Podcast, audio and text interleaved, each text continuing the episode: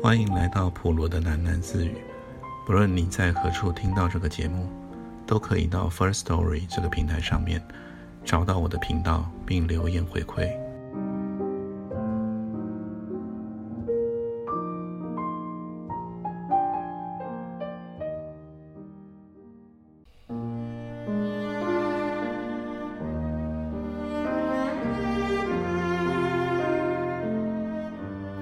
在这个封闭的地下基地里，至少光线就不太单纯。日夜不停的强光照射，密室的门缝永远镶着一圈灿烂。那灰芒像许多把小剑，无形的延伸，慢慢的刺进人无法说得清楚的地方。秦先生匆忙之余，开始前来探访。总不忘寄来未老的小点心，见了面，体贴问候。你一个人辛苦了，总是这一句。君夏回一声：“哪里？”为了接待新先生，他常中断手上的缝纫。他的一双手是为了外科手术而生的，为了维持指头的灵巧度。君霞习惯做一些针线活。他已经帮访客缝制了许多的眼罩、围兜。嘉许了几句之后，新先生就在密室前的走道上徘徊，来回的走，有时停步沉思一会儿。曾试完了以后，新先生会唤君霞上前，要他开启门锁，又指使君霞。搬来一张座椅。密室的钥匙，新先生自己就拥有一副了，而椅子实在没有道理每一趟搬来搬去，这用意太明显。新先生是借故让君霞紧贴在身边。密室里，新先生坐在了椅子上，君霞陪着站在一旁，访客。恒久地卧在了床垫上。秦先生已经不再害怕接近访客，椅子越挪越向前。秦先生长久以来惊奇地观望，看多久也不会厌倦。接着又进一步，秦先生打破了沉默，他似乎尝试与访客对谈。访客弓起了身躯，像瞎子一样，胸腔里。呵呵呵的作响，那是个失败的咳嗽，因为腹肌缺乏力量，他运不出气。新先生说：“你这是何苦呢？”访客翻个身，解闷似的伸手摸索了墙壁。新先生说：“一定要让大家都那么为难吗？”就是这个情景，让人感到不单纯。新先生到底要做什么呢？该不是想亲自审问访客吧？真是疯狂的联想。二十六盏强光，却又照耀的那么写实。君霞记得特别清楚的那一天，新先生在密室里默默的静坐，坐得出奇的长久。军霞得到了新先生的允可，在一旁开始抹地，来来去去的擦洗之中，访客显然睡了一场好觉，悠然转醒，开始在床垫上舒活筋骨，而新先生始终坐在访客的身旁，垂手将脸深埋在双掌之中，偶然抬起头来，俊雅的面容上满是疲倦的感觉。从君夏的眼底看起来，他们两个之间比较受罪的人是辛先生。辛先生掏出了手帕，咳了一阵，接下来的举动令人难以理解。他朝访客诚恳地说：“请告诉我，到底希望如何，你才愿意合作呢？”访客打了一个惬意的哈欠。辛先生离开了座椅。到了床垫之前，请你说出来吧。你到底说不说？辛先生摇撼了房客的肩膀，房客吃了疼，怪叫起来。辛先生意识到自己的行为非常不妥，慌忙收回了手。正好一瞥见自己的腕表，他立刻站起身，以手抚额，很震惊似的，他朝门口疾步离开。辛先生在密室外急急呼唤军霞跟上。军霞擦净了手跟上前时，辛先生早已经穿过了走道。在诊所中等候着，两人一起快步走回办公室。一路上，辛先生频频看表。回到办公室里的时候，辛先生就窜入了他的私人盥洗室。在露面时，浑身都是清爽的古龙水味，一边还忙着梳整发型。才入座，他就皱了眉头，急按内线招来秘书。不是早叫人给掸灰了吗？他问秘书。啊，掸过了。秘书答。也吸过了尘啊，我叫他们都到处清了一回啊。哦，是吗？辛先生放下了梳子，很怀疑的四处了端详。他来到了窗前，步步看地毯，手燃起窗纱一角，检查看看。要不要叫人拆下来洗呢？秘书机灵的问道。哎，怎么来得及啊？茶水呢？啊，没问题啊，正在煮咖啡。哎呀，真的是你！金先生一顿脚，不是交代了那罐红茶吗？我柜里的那罐啊。啊，好的好的，那罐红茶。秘书的嗓音变细了。他小跑步的上前，金先生已经自己打开了柜子，取出珍藏的茶叶递给他。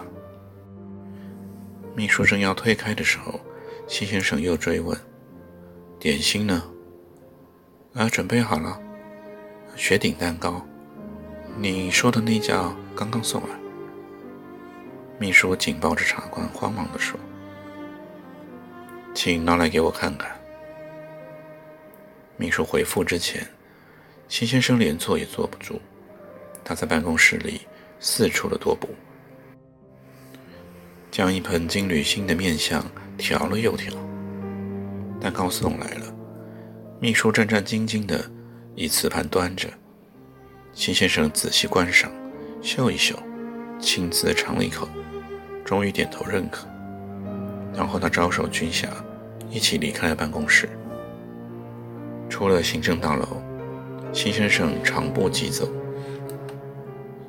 纵使军霞人高腿长，也差点跟不上。在中央大道上面急行了一段，辛先生又减速了，转弯朝向了宿舍区，越走越缓。职员专用的几栋宿舍楼，错落在花圃和群树之间。这个时候天后暖和。园中花朵怒放的正热闹，两人在夹道的繁花中走到了女宿的门口。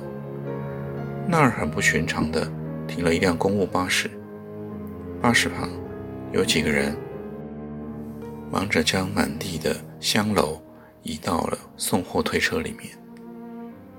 满地的香楼之中，一个小姐也忙得团团转，只听见她清嫩的嗓子连声叫喊。这个别动啊，我自己会拿。啊，轻点轻点我的箱子，还有我的帽子。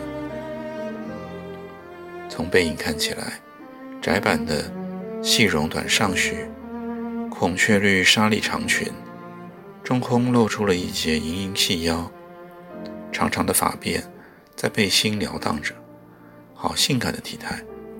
那腰肢让君霞一见难忘，心里只想着，跟蛇一样。君霞与辛先生抵达了他的背后，辛先生欢喜地来开水，有一瞬间似乎就要呼喊出来。小姐正好回身，与他们照了一个正面。他睁大了眸子，好奇的视线朝他们两人溜了一圈。哎，这个秦先生忽然转向军霞，很正式的引荐。军霞跟你介绍，这位是舍妹，名叫季兰。军霞立正，恭敬行礼。秦小姐你好。秦先生又朝季兰介绍，她叫做军霞。嗯，电视上那个军霞吗？真的假的？不会吧？军霞是城里的职员，请正经一点。哦，季兰一双大眼睛无辜地眨了眨，见到一旁人们堆置的香楼，她粉妆细致的脸蛋又活泼了起来。不行不行啊，那香不能压在下面哦。竟然抢下了箱子，不料扯开了箱口，许多的物品滚落出来，串串项链、手环、亮晶晶的发夹、珍珠贝小镜，都是一些很女性的用品。军霞甚至瞥见了一袭艳色的胸罩，在箱子的上端网层露了边，招摇着就要探出头来。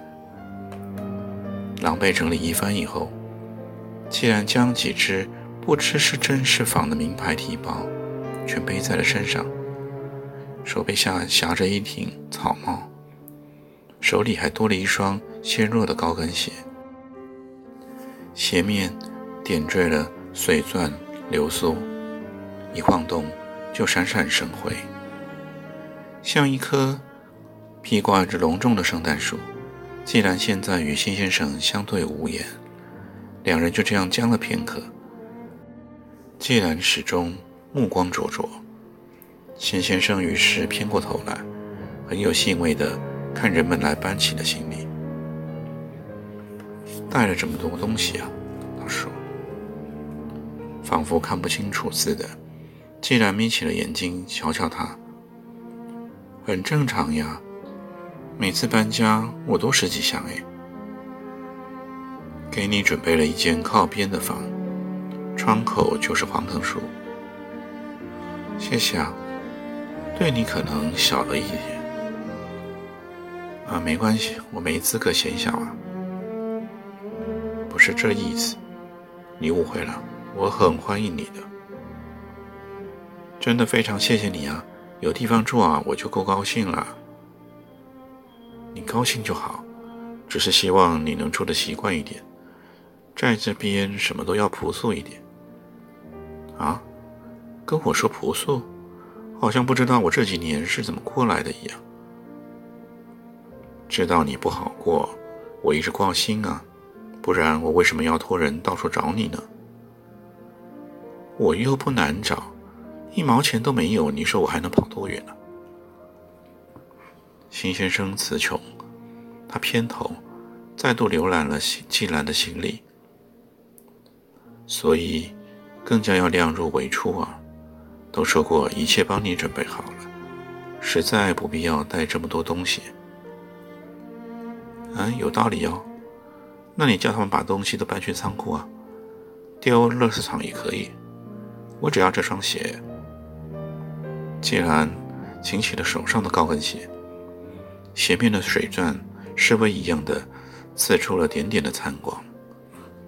秦先生闭目忍耐了几秒钟，睁开眼，向君夏说：“让你见笑了，我这妹妹啊，就是任性了一点。既然拿起了草帽扇凉，那丰腰翘臀，怎么站哪都妖娆。箱子都已经装上了推车，秦先生目送着整车的行李。”推进了女宿，他搓搓手说：“先来我办公室吧。”为什么？好好聊一聊啊。聊什么？辛先生愣了一瞬间，他轻轻的点了头。一路上你也累了，你们女生的宿舍我是不方便进去的，就不奉陪了。舍监我已经交代过。他会带你看看环境，如果还缺什么，就打个电话给我，找我秘书也行。秦先生掏出了名片，递给了季兰。季兰咬着唇阅读名片的时候，脸色出现了一抹稍纵即逝的疲劳与忧伤。然后，他抬起头来看看辛先生，又看见立正在辛先生身旁的军霞。他恢复了神采俏丽，是个花样男孩呀。他心里想。军霞的整张脸爆红。